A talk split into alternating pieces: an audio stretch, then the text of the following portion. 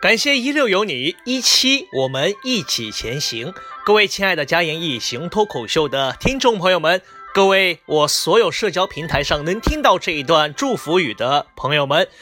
我是杭州乐基主持人团队的主持人小易，在这里呢，我代表杭州乐基主持人团队以及我自己，祝福所有的朋友们在新的一年里身体要健康，工作要顺利，事业要上进，爱情要丰收，最最重要的是钱包一定要鼓起来。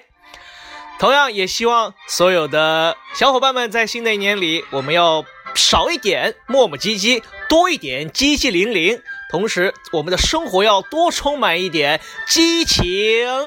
好了，再一次祝福大家新年快乐！